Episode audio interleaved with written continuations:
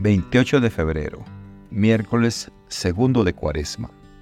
Evangelio según San Mateo, capítulo 20, versículos del 17 al 28. En aquel tiempo, mientras iba de camino a Jerusalén, Jesús llamó aparte a los doce y les dijo, Vamos camino de Jerusalén, y el Hijo del Hombre va a ser entregado a los sumos sacerdotes y a los escribas que lo condenarán a muerte y lo entregarán a los paganos para que se burlen de él, lo azoten y lo crucifiquen. Pero al tercer día resucitará. Entonces se acercó a Jesús, la madre de los hijos de Zebedeo, junto con ellos y se postró para hacerle una petición. Él le preguntó, ¿qué deseas? Ella respondió, concédeme que estos dos hijos míos se sienten, uno a tu derecha y otro a tu izquierda en tu reino.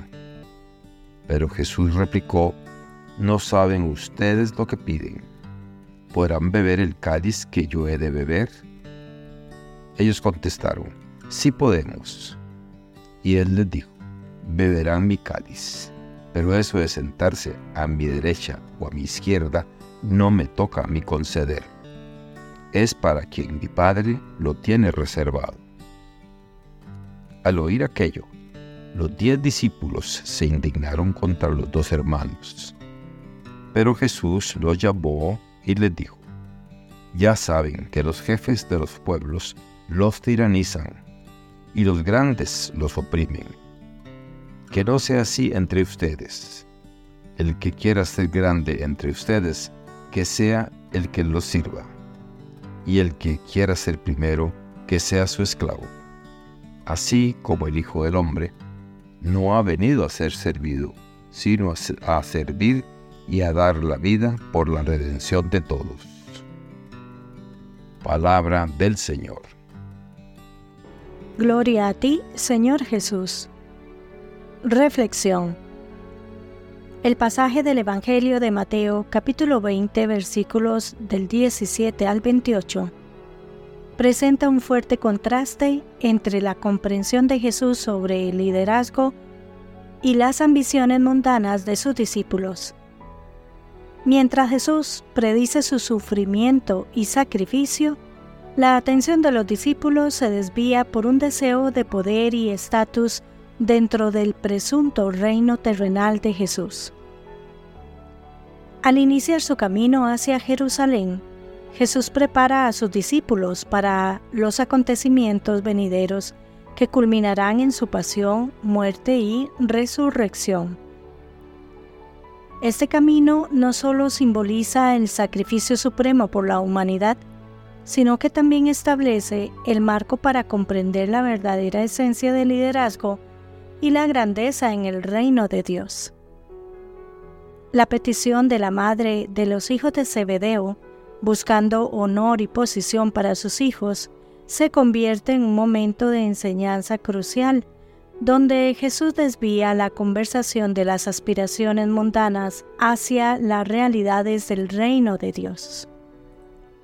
El desafío de Jesús, ¿podéis beber el cáliz que yo he de beber? Pone de relieve la desconexión entre las expectativas de los discípulos y la realidad de seguirlo.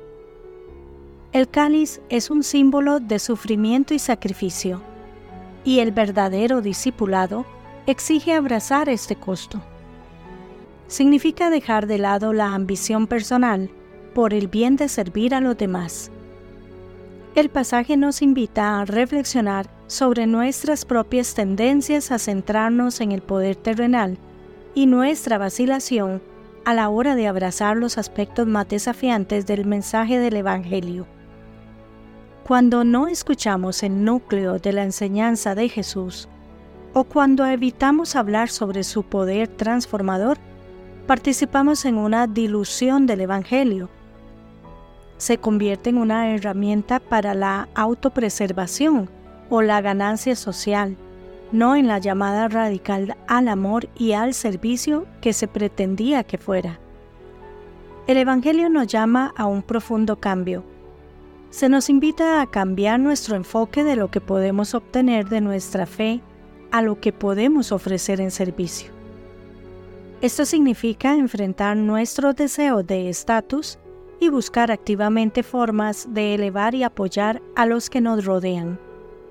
Puede significar hablar en contra de la injusticia o simplemente ofrecer un oído atento y una mano amiga. Vivir plenamente el mensaje del Evangelio es un desafío de por vida. Requiere una constante reorientación de nuestros corazones y mentes. Sin embargo, al abrazar este camino de servicio, descubrimos algo profundo. Al entregarnos, encontramos la verdadera realización que elude a los que se centran en el poder terrenal. La promesa del Evangelio no es una vida cómoda, sino una vida significativa. Oremos por la fuerza para escuchar profundamente las palabras de Cristo, para expresar su mensaje con valentía y para vivir nuestras vidas de una manera que refleje la naturaleza radical del llamado del Evangelio. Que Dios les bendiga y les proteja.